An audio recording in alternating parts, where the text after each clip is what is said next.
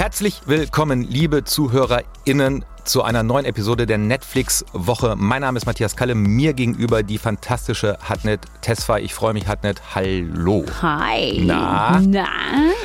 Wir machen heute eine, glaube ich, ganz, ganz tolle Sendung, wo es natürlich um Filme, Serien, Dokus und das ganze Netflix-Universum geht. Aber wir haben einen Schwerpunkt und es geht um die deutsche Miniserie The Billion Dollar Code.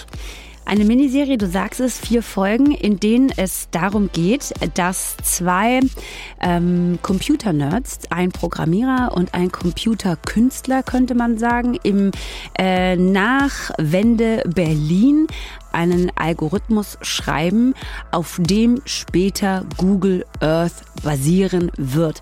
Google hat sich den aber jetzt nicht irgendwie erkauft oder sowas. Die haben den schlicht und ergreifend geklaut. Und darum geht es in dieser äh, Miniserie. Die beiden entscheiden sich nämlich dazu, Google mh, hm, zu verklagen und zu sagen, Moment mal, stopp mal, Freunde, das ist unser Ding. Es geht um Berlin nach der Wende. Es geht um eine Geschichte zwischen zwei Freunden, die sich irgendwie wiederfinden müssen. Und es geht natürlich auch um diese Verhandlungen. Es gibt so richtige Courtroom-Scenes, auf die ich mich immer sehr freue, ehrlich gesagt. So amerikanische Gerichtsverhandlungen sind doch immer so. Das ja. ist eigentlich ein Genre für sich, ne? Mit Jury, mit, mit, mit, mit einer Jury, die, die Anwälte und die äh, tragen keine Roben, nee. sondern sind einfach wahnsinnig gut angezogen. So, und das äh, besprechen wir nicht nur miteinander heute, sondern wir haben dazu auch zwei Gäste, und zwar Showrunner Oliver Ziegenbalg und Regisseur Robert Thalheim. Die haben das Ganze inszeniert, geschrieben und äh, wir wollen mit Ihnen gleich drüber sprechen. Wie sind Sie eigentlich an diese unfassbare Geschichte äh, herangekommen? Wie viel ist fiktionalisiert? Wie viel ist tatsächlich so passiert? Und darüber sprechen wir mit Ihnen gleich. Und natürlich beantworten wir auch heute wieder eine Zuhörerinnenfrage mit aller uns hm. zum Markenzeichen gewordenen Ernsthaftigkeit. äh, und Talk gibt, for yourself. Äh, so, na, ja, also ich nehme diese Aufgabe sehr ernst. Ich weiß nicht, wie es mit dir ist, aber ich nehme ja. das sehr ernst. Wenn ich um Rat gefragt werde, ja, dann setze ich sofort meine Expertinnenkappe auf und äh, gucke wir, da drauf. Sagen wir mal so, wir tun unser Bestes. aber wenn, also wir haben ja aber zusätzlich heute auch noch, und das haben wir eigentlich in jeder Ausgabe, einen ganz besonderen Tipp, eine ganz besondere Empfehlung und auch da bleiben wir bei The Billion Dollar Code. Äh, die Empfehlung kommt nämlich in dieser Ausgabe von Marius Arendt, der auch eine gar nicht so kleine Rolle in The Billion Dollar Code spielt. So, und jetzt fangen wir gleich an und zwar mit den News. Das Schöne an der Populärkultur ist, dass Erfolg manchmal dort aufploppt, wo es niemand vermutet. Wir hatten das im Buchbereich mit zum Beispiel da mit Scham, wir haben das mit den Amigos, wir haben das mit Olaf Scholz und der SPD. äh, auf einmal haben Sachen, Dinge, Menschen Erfolg, wo man denkt, hä, wie kommt denn das? Mhm. Das ist jetzt auch mit der Netflix-Serie Squid Game so passiert die gerade auf dem Weg ist, und vielleicht ist sie es schon, die erfolgreichste Netflix-Serie überhaupt. Sie war in 90 Ländern Nummer eins und es ist ein Phänomen, was wir auch nicht auf dem Schirm hatten, nicht geahnt haben. Also nicht geahnt, aber irgendwann merkst du es dann doch. Und zwar, wenn du ähm, auf Social Media unterwegs bist und plötzlich ein Meme nach dem anderen dazu auftaucht. Und das war bei mir letzte oder vorletzte Woche so der Fall, wo plötzlich anfing Squid Game äh, Memes irgendwo überall aufzuploppen. Und ich dachte, hm, da könnte doch was dran sein. Aber bevor wir jetzt weiter darüber sprechen, ja. lasst uns mal ganz kurz noch klären, worum es in Squid Game eigentlich geht. Es geht um 456 Kandidaten, Kandidatinnen, die äh, alle auf ihre Art verzweifelt sind. Äh, manche haben unfassbare Schulden, manche haben kein Zuhause, manche wissen nicht, wohin mit sich. Und die wurden, tja, ohne dass sie es gemerkt haben, gecastet und finden sich mitten in einer äh, auf einer Insel wieder. Sie wissen es aber nicht, dass es eine Insel ist und sind da ja gefangen genommen und müssen innerhalb von sechs Kinderspielen die sie bestreiten müssen, darum spielen, wer am Ende der Sieger ist und unfassbar viel Geld gewinnt. Das Problem ist nur, wenn man ein Spiel verliert, dann wird man disqualifiziert, was aber in der Serie nichts anderes heißt als getötet. So. Darum geht es. Und es ist, ja, wie soll man das sagen? Wenn man es neutral formulieren möchte, ist es eine Mischung aus ähm, äh, Tribute von Panem, es ist ein bisschen Parasite, der große koreanische Oscar-Erfolg von vor zwei Jahren. Ähm, es ist auch so ein bisschen Takeshis Castle, wenn man das noch kennt, ähm, wo ja auch im Prinzip äh, äh, Kinderspiele ähm, gespielt wurden. Das klingt jetzt erstmal wie drei Dinge, die sich irgendwie überhaupt nicht zusammenbringen lassen. Sie lassen sich aber zusammenbringen und das sehr erfolgreich. Diesen Erfolg, den wird uns in der kommenden Woche eine Gästin erklären und zwar Lisa Ludwig. Lisa Ludwig ist die Chefredakteurin von Movie Pilot und ähm, ausgesprochener Fan von Squid Game. Matthias hat auf jeden Fall super viele Fragen, die er gerne beantwortet hätte. Äh, und ja. na, ist auch so, du hast Fragen, Matthias. Ich habe hab vor allem eine Frage und zwar, was soll das eigentlich? Und deshalb bin ich sehr froh, dass Lisa Ludwig unser Gast sein wird und sie mir hoffentlich erklärt, warum ich so blöd bin, dass ich die Brillanz von Squid Game nicht äh, verstehe. Also, wir verabreden uns für nächste Woche, um ausführlich über Squid Game zu gucken. Vielleicht habt ihr ja dann auch bis dahin die acht Folgen, die alle ungefähr so eine Stunde dauern, gesehen und könnt dann mitdiskutieren.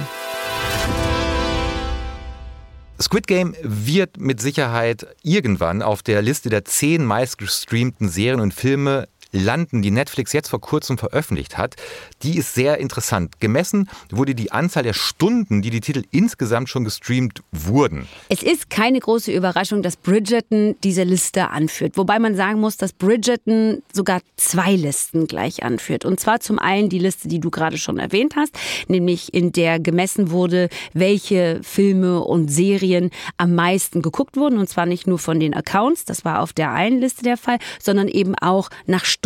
Also welche Filme und Serien wurden ähm, am längsten im Grunde genommen geguckt. Ne? Mhm. Ähm, und beide Listen führt Bridgerton an. Bridgerton wurde nämlich ähm, von 82 Millionen Accounts angeklickt und wurde dabei insgesamt 625 Millionen Stunden lang gestreamt.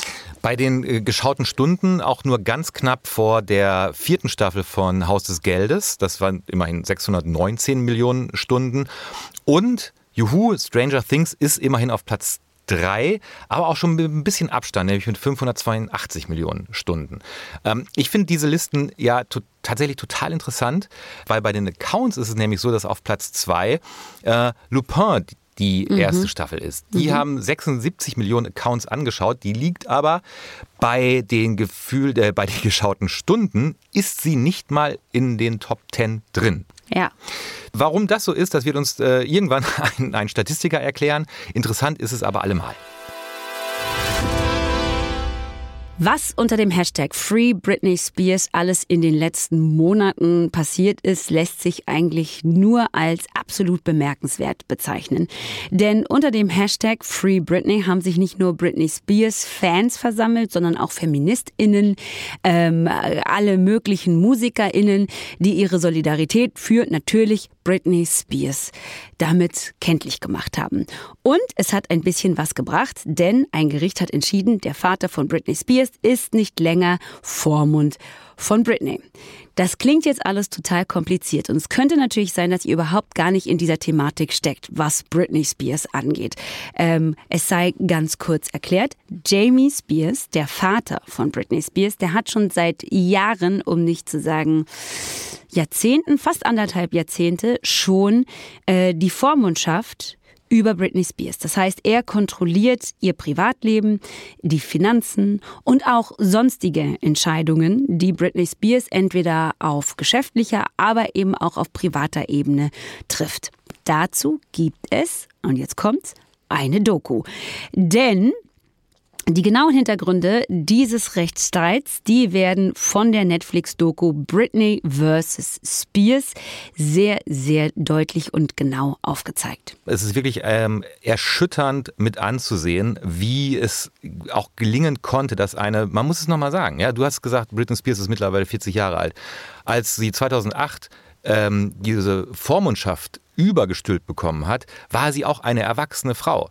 Und natürlich hatte sie Probleme damals. Ja, äh, das äh, hat ja ähm, leider Gottes auch jeder mitbekommen, weil Britney Spears halt ein Popstar ist, der in der Öffentlichkeit steht.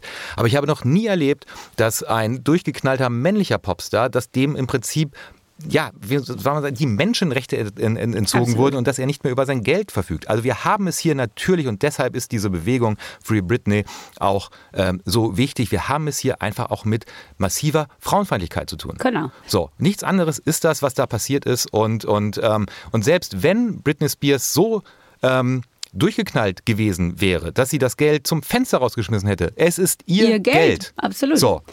Es gibt ja schon eine sehr interessante Doku, die Anfang dieses Jahres rausgekommen ist. Und zwar heißt die äh, Framing Britney Spears. Die gibt es bei den Kollegen von Amazon Prime zu sehen.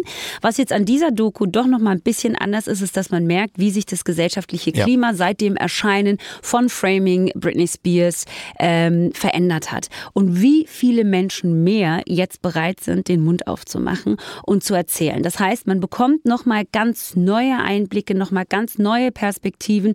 Man hört ganz neue AkteurInnen, die auch irgendeine Rolle hier gespielt haben, die sehr viel bereitwilliger jetzt plötzlich auspacken, als sie es vielleicht noch vor einem Jahr bereit waren zu tun. Und das ist ganz spannend. Zum Beispiel hörst du den Anwalt ähm, von Kevin Federline, mhm. der auch ähm, sich jetzt zu Wort meldet. Und das ist der Ex-Mann von, also genau, der, nicht der Anwalt Kevin Federline, der Ex-Mann von Genau, Spears, genau, genau, genau, genau. Und den hörst du jetzt zum Beispiel. Und es ist schon nochmal spannend, vor allen Dingen jetzt aus, aus der Perspektive, ähm, dass ähm, Jamie Spears ja tatsächlich dieses Conservatorship nicht mehr haben wird. Ob es ganz wegkommt, das entscheidet sich erst Mitte November. Aber ähm, Britney hat sich sozusagen ihren Vater ja nie selber ausgesucht als Conservator, nie ausgesucht als ihren Vormund. Ähm, und der ist weg. Und aus dieser Sicht heraus nochmal diese Sachen und diese ganzen Ereignisse Revue passieren zu lassen, fand ich schon sehr spannend. Ich möchte an der Stelle auch noch eine andere Doku empfehlen, die ich mir nämlich im gleichen Atemzug sozusagen genau angeschaut habe. Ja. Und zwar ist es die Doku zu Taylor Swift. Ja. Die ist ja letztes Jahr rausgekommen. Mhm. Und man könnte meinen, es ist eine ähnliche Geschichte. Ne? Auch eine sehr junge Frau, die sehr jung ähm, ein absoluter Weltstar wird und so. Wie unterschiedlich das Ganze aber dann läuft und wie unterschiedlich auch diese beiden Charaktere sind und wie gleichzeitig unfassbar frauenfeindlich ähm, nicht nur die Musikindustrie und die ganze Musikbranche ist, sondern tatsächlich die ganze Gesellschaft. Das merkt man da an der Stelle halt auch. Wenn man auch sagen muss, dass es bei Taylor Swift einen sehr viel glücklicheren vorläufigen Ausgang genommen hat, muss man schon sagen. Also habt ihr hier gerade zwei Empfehlungen sozusagen in einer bekommen, ja. äh, nämlich einmal schon ein bisschen älter die Doku zu Taylor Swift, Miss Americana und ganz, ganz neu erschienen Britney versus Spears, Britney Spears Kampf um die Freiheit. Mehr Neustarts findet ihr natürlich wie immer auf netflixwoche.de.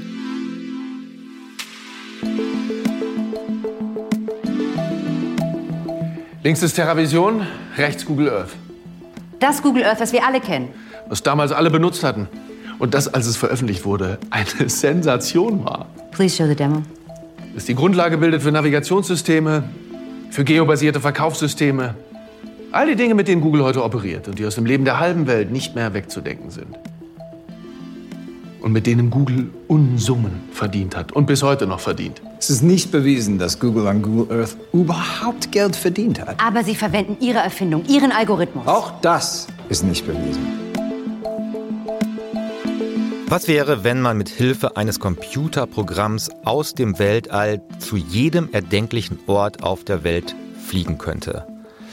Das klingt als Idee ein bisschen komisch, aber auch ein bisschen vertraut. Und wenn man diese Idee irgendwann in den 90er Jahren gehabt hätte, allerdings als Kunstprojekt und aus diesem Kunstprojekt dann tatsächlich ein Computerprogramm geschrieben haben könnte, was wäre damit passiert? Irgendwann wäre es möglicherweise in die Hände von Google gefallen, die daraus Google Earth gemacht hätten und denjenigen, die es eigentlich erfunden haben, keinen einzigen Cent überwiesen hätten. Klingt in der Realität schon wahnsinnig, ist aber so passiert und daraus wurde eine großartige Miniserie bei Netflix, The Billion Dollar Code, seit heute verfügbar. Und wir haben das große Glück, mit den Machern dieser Miniserie zu sprechen. Zum einen mit dem Drehbuchautor Oliver Ziegenbalg und dem Regisseur Robert Thalheim. Schön, dass ihr beide da seid. Hi. Hallo. The Billion Dollar Code ähm, startet heute auf Netflix.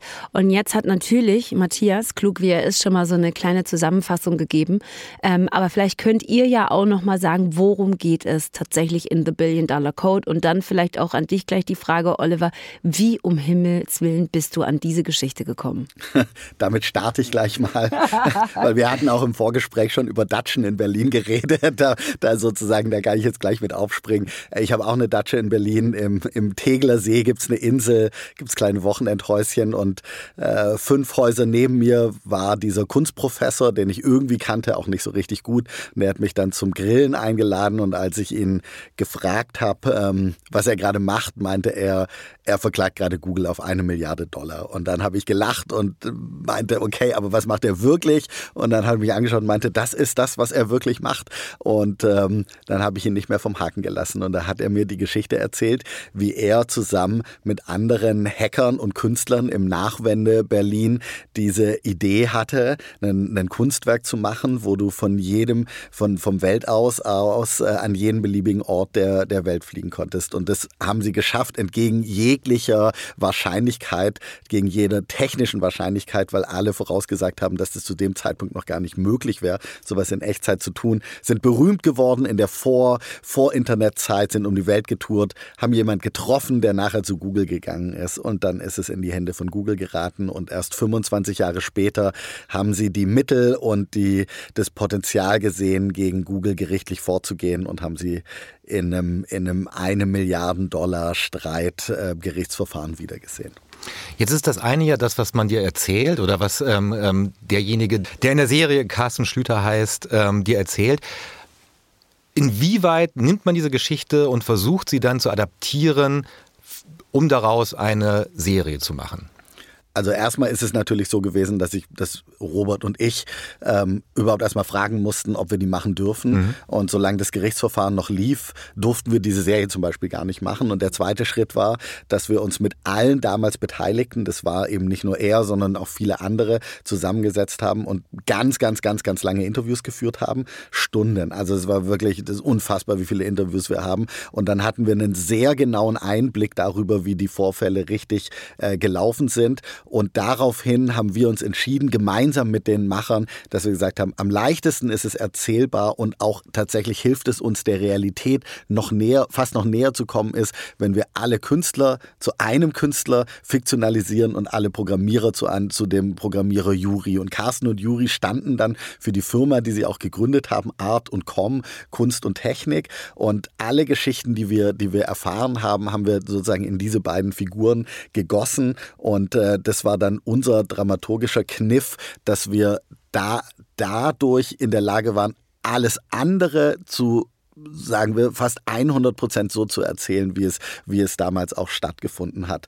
Und ähm, jetzt haben wir es den, den, den damals Beteiligten gezeigt. Leider nicht Joachim Sauter, der inzwischen verstorben ist, aber den drei anderen. Und die sind tatsächlich total begeistert, weil sie sich so extrem da drin wiedersehen, ohne dass sie diese, diese, diese Angst haben müssen, jetzt so, dass sie es eins zu eins sein müssen, dass die eins mhm. zu eins so wie aussehen müssen. Aber die meinen die ganze Zeit, ja, der Wahnsinn, den Satz habe ich gesagt und den habe hab ich gesagt. Und das ist, und dann erkennen die sich so wieder in, in, in dem Ganzen. Also sie sind richtig, richtig gerührt sind die von dem, was sie dort sehen. Beschreib uns doch mal die, die Recherchearbeit ähm, an, an, diesem, ja, an diesem Drehbuch auch. Du hast gesagt, ihr habt sehr viele ähm, Interviews geführt, aber die eine Geschichte, die passiert, ist ja natürlich nur die eine. Drumherum erzählt ihr ja einfach auch noch ganz viele andere Dinge. Ihr erzählt ja auch so ein bisschen die Geschichte von diesem Nachwende-Berlin, so in den frühen 90er Jahren und so weiter und so fort. Ihr erzählt natürlich auch eine, eine Geschichte von zwei Freunden auf eine bestimmte Art und Weise, aber irgendwie spielt die ja auch in einer bestimmten Zeit. Die, ob das dann jetzt Berlin ist oder dieses Silicon Valley der 90er Jahre ist und so. Wie hat die Recherchearbeit an der Stelle ausgesehen? Naja, eigentlich als wir das hatten, dass wir wussten, okay, wir, der Kern oder das Rückgrat dieser ganzen Erzählung ist diese Freundschaftsgeschichte. Ja, ist wirklich die äh, von diesen zwei Kumpels, die damals so loslegen in den 90er Jahren, war klar, äh, ab jetzt können wir alles andere dann darum bauen. Und so hat ja auch war das ganz toll, dass wir die Möglichkeit hatten, die dann immer wieder zu fragen. Also für uns war so wichtig 90er Jahre Berlin, diese offene Stadt, dieses, äh, diese Freiheit, dieses Gefühl, ah, die Welt gehört uns und so. Und aus diesem Geist ist ja auch diese, diese Idee für ein Computerprogramm entstanden, was ohne Grenzen jedem ermöglicht, durch die Welt zu reisen. So. Und ähm, das war jetzt äh, dann Teil der Recherche, aber Teil auch unserer eigenen Biografie, weil wir ja auch aufgewachsen sind in diesem 90er Jahre Berlin und wir haben halt Filme uns ausgedacht oder so, äh, genauso wie in diesem kreativen Milieu, die sich halt Programme vielleicht ausgedacht haben und, und, ähm, und wie das, was das eigentlich bedeutet, konnten, konnten wir dann so uns zusammensuchen. Und zum Thema Recherche fand ich dann immer so toll, sonst hat man ja bei einem Film eine Figur und man versucht die irgendwie so auszuschmücken mit Sachen aus der Fantasie oder so. Und hier gab es die ja wirklich. Wir konnten die echt anrufen und sagen, ey, wenn ihr in so einem Club so ein Ding programmiert habt, wie sah das denn aus, so eine Installation oder so? Ja? Oder ähm, als ihr da hingeflogen seid nach Kyoto, wie war das denn konkret? Oder wenn ihr das gehackt habt, wie habt ihr das gemacht? Und ähm, das macht, glaube ich, jetzt, wenn man das heute sieht, auch so reich. Ähm, dass es natürlich irgendwie eine, eine saftige, erfundene Geschichte ist, aber auch eine ganz wahre Geschichte, die in ganz vielen Details genau. so genau ist und so stimmt. Mhm. Weil warum würde man zum Beispiel als Filmemacher, wenn sie nach Kyoto fliegen, um ihr Programm zum ersten Mal präsentieren, geraten die in einen mega krassen Taifun und alle werden durcheinander geschüttelt und, und alle sozusagen drehen in diesem Flieger durch. Das, das das muss man in dieser Geschichte überhaupt nicht erzählen. Es ist aber, wenn man es dann sieht, unfassbar witzig, dass ihnen auch noch diese sozusagen Pleiten, Pech und Panne-Sache passiert, wenn sowieso schon die Entwicklung so wahnsinnig schwierig ist. Aber sowas kann man sich nicht ausdenken. Das erzählt man, weil einem jemand sagt, und nachdem wir ein Jahr lang quasi schon jeden Tag gescheitert sind, dieses Programm zu machen, dann geraten wir auf dem Weg nach Kyoto auch noch in den schlimmsten Wirbelsturm über Asien, den es seit Jahren gegeben hat. Und das ist dann so, eine, das ist dann so ein unfassbares Geschenk, was man bekommt, wenn man mit Leuten zusammenarbeitet, die das eben alles erlebt haben und die einem diesen Fundus bieten an Geschichten, auf die man dann dazu zurückgreifen kann. In, in, dieser, in dieser Szene auf der Technikmesse in Kyoto, wo wir sind und wo sie TerraVision zum ersten Mal vorstellen. Und ähm, was, wenn man es sieht, auch schon sehr, sehr, sehr nah an Google Earth dran ist, also die Funktion. Mhm. Und was so sehr berührend ist, ist, sie stellen es vor und ganz viele Leute kommen nach und nach an ihren Stand und da gibt es diesen Riesenglobus, der zum Navigieren da ist und alle Menschen machen als erstes was? Sie fliegen zu ihrem Heimatdorf. Ähm, konnten die Menschen, mit denen ihr gesprochen habt, dieses Phänomen erklären, dass du die ganze Welt zur Verfügung hast und das allererste, was du ansteuerst, ist dein Heimatort. Na, es war für uns selber ja auch so ein Ausgangspunkt, glaube ich, der emotionale Hook so, weil das natürlich, wir reden über ein Computerprogramm und über Patentstreit, das ist was ganz äh, Theoretisches, aber als Olli mir das erste Mal diese Geschichte erzählt hat, dachte ich auch gleich, aber das ist ein ganz emotionales Computerprogramm, weil sich jeder daran erinnert, wie er selber das erste Mal an seinen Heimatort geflogen ist oder so, ne? Mhm. Und deswegen war das von Anfang an so eine Möglichkeit, wo wir wussten, wenn wir das erzählen, muss das der große emotionale Moment sein, der das für alle Menschen äh, äh, können damit was anfangen oder haben selbst eine Erfahrung damit. Ja, und, ähm, und das konnten wir halt in der Szene dann wirklich Absolut. abbilden. Genau. Ja. Weil es war, als wir dann uns über gefragt haben, wie war es denn, als wir alle Google Earth das erste Mal benutzt haben? Weil das war im Grunde unsere allererste Erfahrung. Dann haben wir uns daran erinnert, dass wirklich eins der ersten, der, im Prinzip bei fast jedem war der erste Moment, in sein Heimatdorf oder in sein Heimathaus zurückzufliegen und dann zur Schule und, und, äh, und äh, dort, wo man mal gelebt hat, ähm, in einem Auslandssemester und so weiter. Und, ähm, und da wussten wir, dass, äh, dass wir sozusagen diesen Moment zum allerersten Mal zeigen. Das ist der allererste Moment, wo irgendjemand mal aus dem All in sein Heimatdorf und zu seinem Heimathaus zurückgeflogen ist. Und das hat halt eben 1994 auf dieser Messe äh, stattgefunden. Und es war auch immer so, ganz egal wie diese erste Folge funktioniert, es war immer klar, ab das funktioniert. Das war schon im Buch, waren alle so dermaßen gerührt von diesem. Japaner, der sagt, my hometown. Mhm. so, das war, ja. so, das war das. Wir wussten schon immer, da haben wir irgendwie so ein, so ein Gold Nugget in der Hand mit diesem Japaner, der da hinkommt. Womit ihr natürlich auch ein Gold Nugget in der Hand habt, war natürlich mit euren beiden Hauptdarstellern. Also überhaupt eh mit eurem ganzen Cast, aber mit Marc Waschke und dem von Matthias hm. Kalle hochgeschätzten ja. Misel Maticevic, der auch in der Tat großartig ist. Da hattet ihr auf jeden Fall auch zwei Gold Nuggets. Ähm, wie hat die Arbeit mit diesen beiden ausgesehen? Weil das muss man vielleicht noch mal ganz kurz erklären. Der Film hat eine Erzählebene im Jetzt und springt dann aber natürlich immer in den Zeiten, die er erzählt, hin und her. Dann gibt es eine erwachsene Version ähm, dieser beiden ähm, Männer, einmal des Künstlers und einmal des Programmierers. Und es gibt noch ihre, ja jugendlich nicht, aber es gibt noch ihre jüngere Version.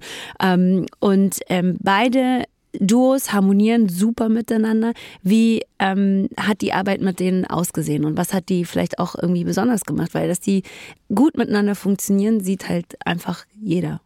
also. Naja, das war halt das, sagen wir mal, schwierige oder die größte Herausforderung im Casting-Prozess, dass mhm. du nicht nur irgendwie nicht nur nach tollen Schauspielern gehen kannst, sondern plötzlich fängst du auch an zu überlegen, ah, passen die auch in Jung und Alt zusammen und so, ne? Und da war meistens Sorge davor.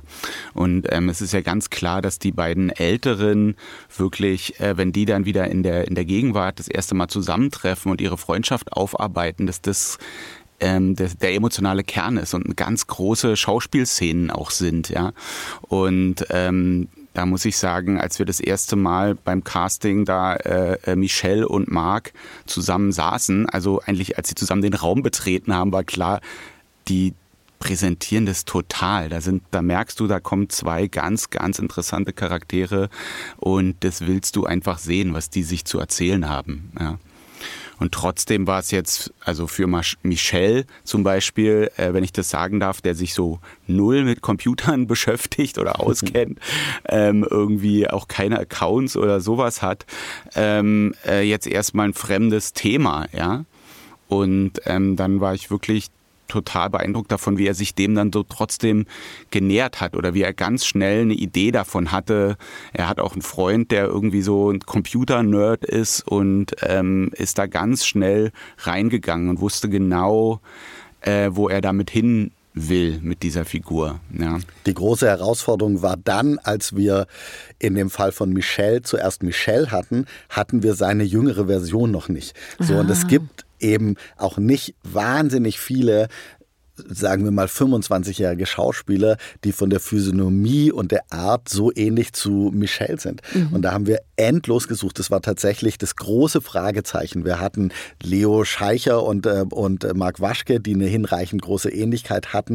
Und beide schon auch sehr erfahren. Auch Leo ist ja so ein super erfahrener Schauspieler. Da wussten wir, das haben wir als Duo, das kann uns auch keiner wegnehmen. Und wir haben Michelle, aber der vierte im Bunde fehlt. Und da haben, da haben wir endlos gesucht. Simone Bär hat echt einen fantastischen fantastischen Job dann gemacht. Und dann kamen die kurz vor Schluss, aber es war wirklich so kurz vor knapp, kam die mit dem Marius an, wo sie meinte, da gibt es so einen Schau Theaterschauspieler aus Leipzig, der, den können wir uns mal angucken. Und dann haben wir den gesehen und dachten, ist ja der Wahnsinn, der hat ja eine echte Ähnlichkeit zu dem.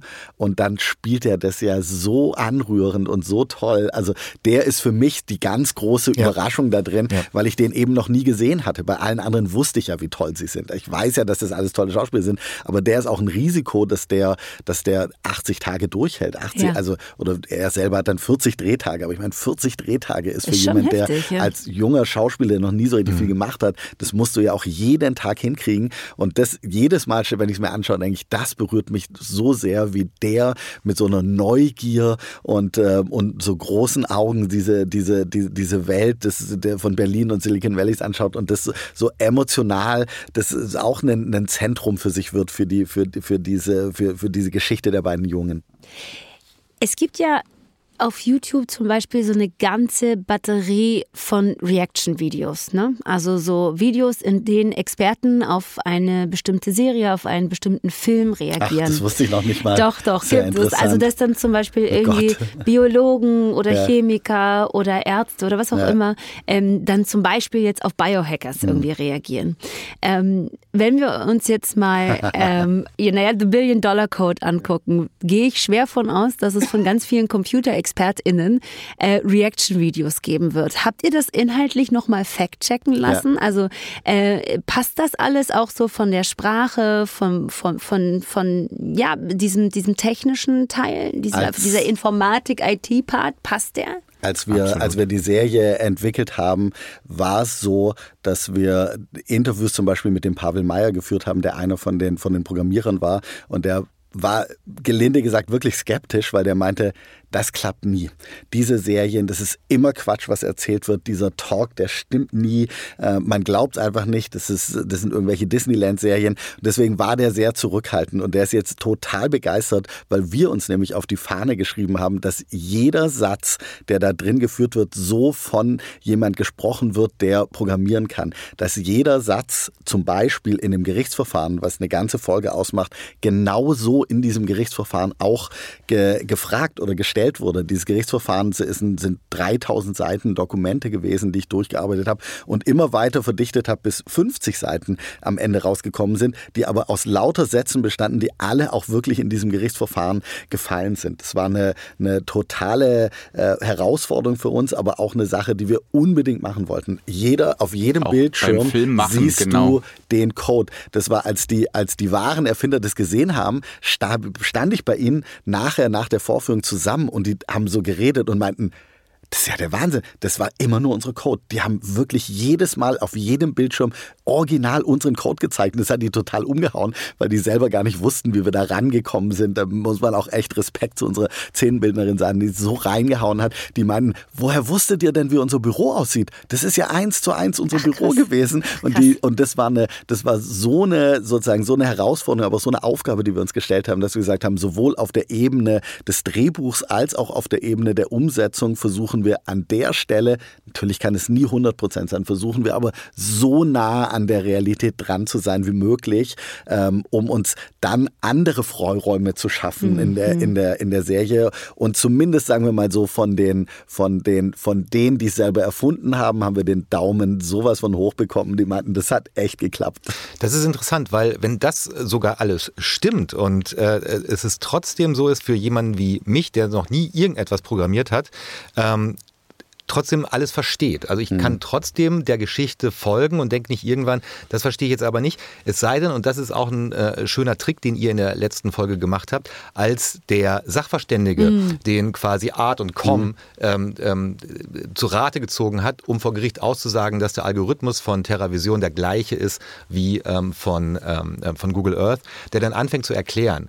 Und das der Moment ist, wo die Jury denkt, höre ich mir jetzt nicht mehr Absolut, an. genau. Also das ist so dieses, dieses, dieses Klarmachen, wir, wir reden hier schon von einer Welt, die für normale Menschen nicht Genau. mehr nachvollziehbar ist. Der Vorteil von diesem Programm Google Earth oder TerraVision ist, dass es visuell ist. Das heißt, jeder hat eine ungefähre Vorstellung davon, was dieses Programm ist. Das hat uns schon sehr geholfen. Es ist kein Programm, wo man, wo man, was nur wie so eine Blackbox funktioniert. Es ist tatsächlich, wenn wir sagen, wie, wie arbeitet man, um dieses, um dieses Programm herzustellen, dann gibt es ganz einfache Dinge, nämlich, dass die einfach ganz viele Satellitenkarten finden mussten aus unterschiedlicher Höhe. Und das ist was, was man, was man in einer Serie einfach auch jedem verständlich machen kann. Man sitzt da und, und fühlt sich seinen eigenen Gedanken bestätigt und sagt, stimmt, genauso hätte ich mir das auch vorgestellt. Ganz viel ist auch kanonisch, was sie, was sie tun. Es ist bloß unfassbar komplex gewesen in der, in der Herstellung, aber, das, aber jeder hat eine Vorstellung davon, weil es wahrscheinlich auch jeder selber mal benutzt hat. Das hat uns sehr geholfen.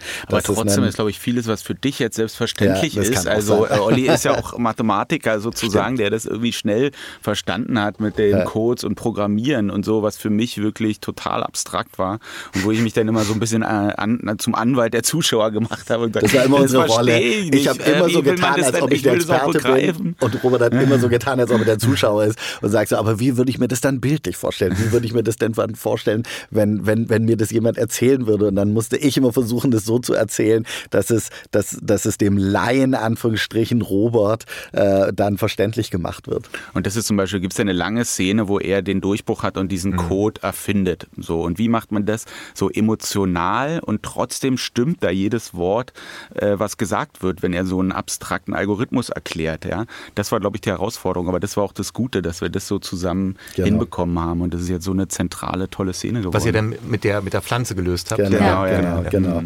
Das Ja. war tatsächlich, das hat uns einer unserer Berater, irgendwann mal haben wir gesagt, wie kann man sich das vorstellen? Und dann stand da so eine Pflanze und er meinte, man kann sich das halt wie so, eine, wie so, ein, wie so, ein, wie so ein Weihnachtsbaum vorstellen. So, das wurden einfach immer mehr und mehr und mehr und darüber hat uns dann die Idee des Quad Trees und so weiter erklärt. Und da war mir in dem Moment war mir völlig klar, na Logo, die Pflanze ist das Bild für den Algorithmus. Ich verwende diese Pflanze und immer wenn sie frustriert sind, lassen sie ihre Wut an der Pflanze aus. Aber wenn sie es erklären, dann erklären sie auch, dann weiß jeder, ein Blatt ist eine Satellitenkarte, aber die ganze Pflanze sind halt alle Satellitenkarten. Und dieses Bild hat dann jeder im Kopf und versteht es dann eben auch und sagt, ja, okay, so kann man sich das vorstellen. Mhm. Was, was wünscht ihr euch, wie es jetzt für The Billion Dollar Code weitergeht? Also ihr wünscht euch hoffentlich natürlich viele Zuschauer, das wünschen wir euch auch, weil es wirklich eine großartige äh, Miniserie ist. Ähm, aber wünscht ihr euch auch vielleicht, dass ähm, ähm, wir was das Geschichtenerzählen in Deutschland angeht, ähm, vielleicht auch öfter mal dem Nachbarn zuhören. Du hast es gesagt, es, ist, es, ist, äh, äh, es war dein Dutch-Nachbar, der dir diese Geschichte erzählt hat.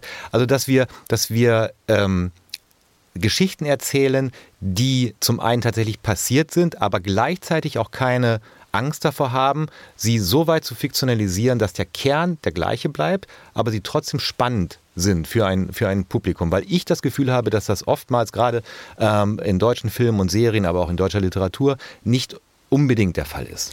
Na, naja, ich hatte so. einen Moment, also wir hatten einen Moment in Zürich auf der Bühne, als dann die wahren Erfinder auf die Bühne gekommen sind und hat einer von denen eine Sache gesagt, die ich total toll fand und die mir echt berührt hat, dass er meinte, Sie dachten immer, das Ende ihrer Reise mit TerraVision ist dann gekommen, als das Gerichtsverfahren zu Ende war. Dann sind mhm. sie da mhm. rausgegangen und haben noch in der Bar getrunken und wussten, das ist jetzt der Punkt, das ist der Endpunkt der, ihrer Realität, ihrer Reise, Reise mit diesem Programm. Und ähm, dann kommen so zwei Filmemacher, die sagen, wir nehmen diese Geschichte und fiktionalisieren sie und, ähm, und plötzlich werden sie in ihrer Realität wieder Teil dieser Geschichte, weil sie gefragt werden, weil sie aber eben auch in Zürich auf der Bühne stehen und sich Menschentrauben um die bilden. Das kann man sich gar nicht vorstellen. Das ist in dem Moment, wo die auftauchen, spielen Robert und ich überhaupt keine Rolle mehr. Dann, dann, dann stehen alle um sie rum und fragen die aus. Und für die ist es so ein berührender und toller Moment, dass sie jetzt endlich in der Lage sind, weil dazu kam, war sozusagen, ihnen hat vorher einfach keiner zugehört. Und jetzt hören ihnen 200 Millionen Menschen zu. Und das meinte der Pavel auf der Bühne, der meinte, die, diese Serie, die fiktional ist, ist Teil seiner eigenen Realität geworden. Und das ist jetzt sein Endpunkt mit TerraVision und nicht das verlorene Gerichtsverfahren. Und das fühlt sich für ihn so richtig und so viel besser an. Und ich dachte, wenn man als Filmemacher dazu beitragen kann, und das ist, was wir beitragen können, wir können Geschichten erzählen, die eine Relevanz haben und die was bedeuten für die Welt und die vielleicht auch Leute zum Umdenken bringen in einem bestimmten Bereich. Und wenn wir das machen, dann haben wir, dann haben wir unseren Auftrag oder unsere Fähigkeiten in irgendeiner Form ausgenutzt. Und das ist mir bei dieser Serie aufgefallen, dass wir da eine Möglichkeit hatten. Und das macht einen, das, das macht mich zufrieden und auch stolz. Warum habt ihr euch dazu entschlossen, Google beim Namen zu nennen? Das war von, Anfang, von Anfang an, war irgendwie klar. klar, das muss, das wenn wir das nicht, nicht machen. machen. können, dann lohnt sich, also dann wollen wir die Serie nicht genau. erzählen. Das Weil ähm, das, ist, das ist ja aus der Realität genommen und es gibt dieses Gerichtsverfahren und ähm, das wollen wir dann auch erzählen. Und ich glaube trotzdem, wenn man den Film anguckt, ist es ja was Allgemeingültiges. Es geht nicht nur um darum, jetzt Google rauszunehmen und zu bashen. Es geht natürlich um die gesamte Entwicklung der, der, der, der des Computerzeitalters und um die Konzentration der Märkte und um einen so einen Megakonzern.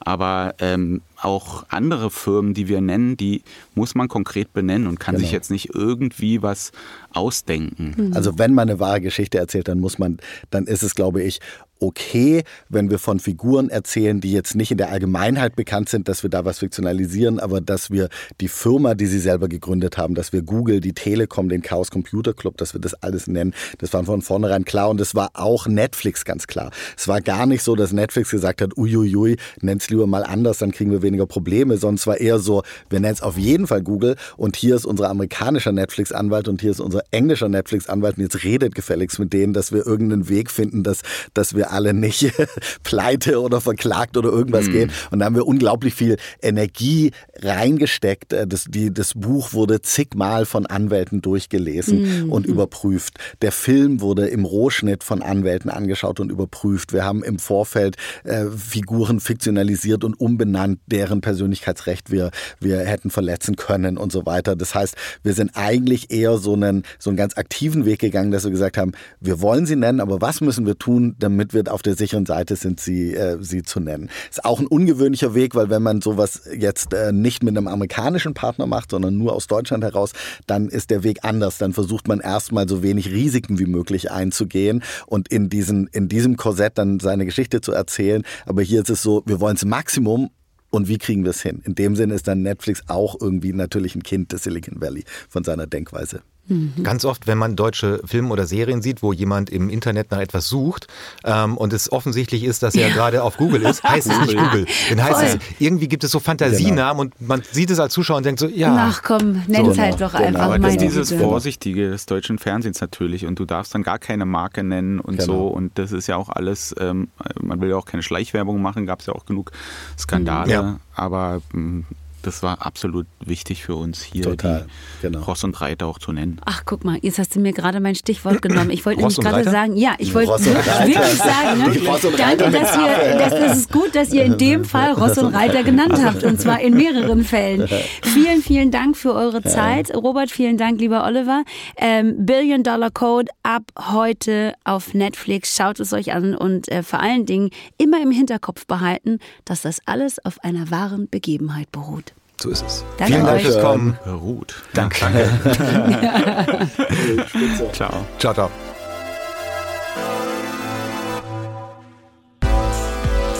Wir kommen zur heutigen ZuschauerInnen-Frage. ZuhörerInnen. Wie du immer ins Fernsehen willst, Matthias Kalle. Irgendwann wird es klappen. Wir kommen natürlich zur heutigen ZuhörerInnen-Frage, die diesmal per Textnachricht von Fabian gekommen ist. Ich lese mal vor. Guten Morgen, Hartnett und Matthias. Ich weiß zwar nicht, ob das hier möglich ist, aber meine eigenen Recherchen ergaben leider nichts. Könnt ihr eventuell herausbekommen, von wem der Theme-Song zu Monsters Inside, The 24 Faces of Billy Milligan, am Anfang jeder Episode ist? Viele Grüße, Fabian. Magst du die Frage beantworten, weil du weißt natürlich die Antwort? Die Musik kommt von David Menke. Das ist ein Musik- äh, bzw. ein Filmkomponist, der ursprünglich aus Köln ist, in der Zwischenzeit aber in Paris lebt. Und dem Musiker Lionel Limignana. Ähm, auf seiner Website schreibt David, dass es den Theme-Song und die anderen Songs übrigens auch ganz bald digital zu hören geben wird. Du musst dich also nicht mehr so lange gedulden, Fabian.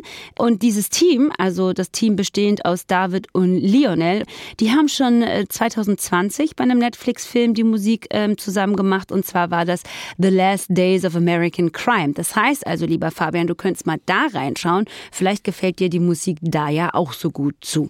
Für all diejenigen, die ähm, aber vielleicht nicht wissen, worum es bei Monsters Inside geht, ganz kurz, das ist eine True Crime Serie über Billy Milligan, der hat 1977 an der Ohio State University mehrere Frauen vergewaltigt, aber bei seiner Verhaftung konnte er sich an ähm, kein einziges dieser Verbrechen erinnern, weil er an einer multiplen Persönlichkeitsstörung mit bis zu 24 unterschiedlichen Identitäten gelitten hat. Während Hatnet die Zuhörerinnenfrage beantwortet hat, habt ihr, liebe ZuhörerInnen, natürlich schon Papier und Bleistift ähm, geholt und liegen jetzt bereit, damit ihr euch unsere Kontaktdaten für die nächste ZuhörerInnenfrage aufschreiben könnt. Ihr könnt uns eine Mail schreiben an kontakt.netflixwoche.de oder auch eine Sprache bzw. einen Text an die 0152 900 20 195. Wenn ihr euch das jetzt nicht merken konntet oder kein, kein, keine Lust hattet, Block und Papier, nein, Block und Papier, Stift und Papier zu holen, was ich äh, 100% nachvollziehen kann, Freunde, ähm, dann könnt ihr einfach nochmal auf die Website gehen oder auch äh, in der Episodenbeschreibung in den Shownotes gucken, da steht das alles nochmal drin, ja? Also ihr, ne, keine Sorge. Ja, aber ich erzähle es auch nächste Woche nochmal. So Leute, bevor wir uns verabschieden, gibt es natürlich an dieser Stelle noch eine Empfehlung von einer Person, die nicht Matthias Kalle oder Hartnett Tesfay ist. Bitte? Ja, tatsächlich. Gibt es noch eine Empfehlung und die kommt in dieser Woche passend zu unserem Wochenthema von Marius Arendt.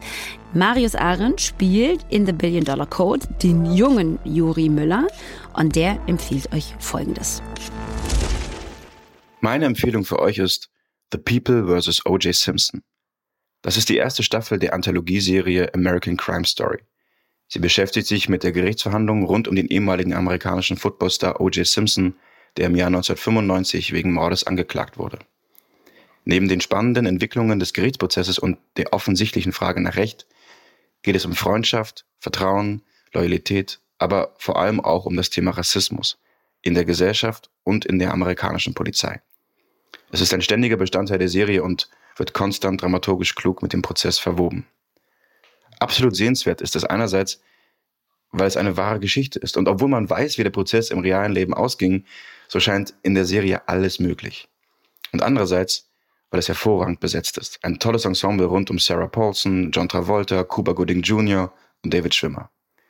Eine zu Recht mehrfach ausgezeichnete Serie mit zehn Folgen, die sehr spannend, aber eigentlich viel zu wenig sind. Viel Spaß beim Anschauen. Euer Marius. Nicht nur ein ganz, ganz toller Schauspieler, Marius Arendt, sondern auch ähm, hat Ahnung von Serien. Hat einen ganz hervorragenden Geschmack. Geschmack.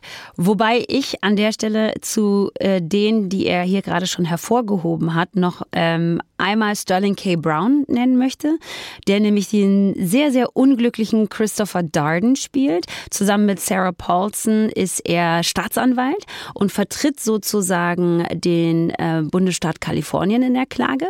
Und Courtney B. Vance, der sozusagen auf der anderen äh, Seite spielt und den Anwalt von ähm, Cuba Gooding Jr. beziehungsweise äh, O.J. Simpson spielt, nämlich also wie gesagt Johnny Cochran und von dem stammt ja der berühmte Satz, if the glove don't fit, you must acquit. Und das, also wie Courtney B. Vance sich da in Johnny Cochran reingelegt hat, der ja auch wirklich eine sehr streitbare Figur ist, dieser Johnny Cochran.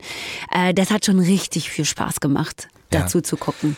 Also wirklich eine, eine, eine, ganz, ganz tolle Serie, wo man wirklich auch, man weiß, wie es ausgeht und trotzdem denkt man die ganze Zeit, wenn man bei der Staatsanwaltschaft in den Büros sitzt äh, und sie über diesen Fall reden, wie konnten die das vergeigen? Ja. Wie konnten die diesen Fall nicht gewinnen? Und auch David Swimmer als, als Robert Kardashian, ja. der eigentliche Anwalt von OJ, ist natürlich großartig. Robert Kardashian, ihr wisst es, der Vater von unter anderem Kim Kardashian, die natürlich auch als Teenager-Mädchen gespielt wird. Es gibt eine Szene, glaube ich, wo sie Pizza essen gehen. Also ja. so, es ist irgendwie eine, eine wirklich großartige Serie.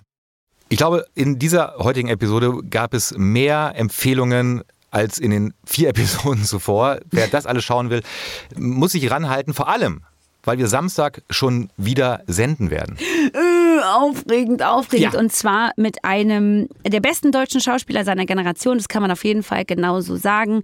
Ähm, er spielt gerne mal so Typen, bei denen man nicht ganz sicher ist, ob man die eigentlich mag, die einen aber in jedem Fall absolut faszinieren. Und zwar ist die Rede von Marc Waschke, der in The Billion Dollar Code den Carsten Schlüter spielt, den aber die meisten von euch entweder aus dem Tatort kennen oder aber, und da glaube ich tatsächlich kennen ihn fast alle von ähm, Noah in Dark. Am Samstag jedenfalls der Netflix-Woche-Talk mit Marc Waschke. Die nächste reguläre Episode wie immer am Donnerstag. Dann ist zu Gast Movie Pilot-Chefredakteurin Lisa Ludwig, die Hatnet und mir, wahrscheinlich vor allem mir, erklärt, was eigentlich so großartig ist an der koreanischen Serie Squid Game, die gerade alle Netflix-Charts-Rekorde bricht.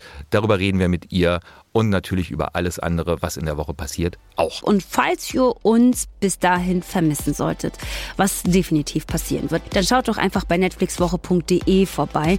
Da stehen immer ganz spannende Geschichten. In dieser Woche zum Beispiel alle Hintergründe zur wahren Geschichte hinter The Billion Dollar Code. So, ähm, Ihr könnt uns abonnieren, habe ich das schon gesagt? Sollte ich aber unbedingt noch sagen. Tut das, damit ihr auch ja keine Folge verpasst. Überall da, wo ihr eure Podcasts hört, ob das jetzt Spotify ist oder Apple Podcasts ist, das sei euch überlassen. Aber über ein Abo würden wir uns in jedem Fall freuen. Bis dann. Bis Tschüss. dann. Ciao, ciao. Netflix Woche ist eine Produktion von Netflix und ACB Stories. Moderation hat Tessfei und Matthias Kalle. Redaktion Julius Wussmann. Produktion Marc Übel. Titelmusik ist von Assad John.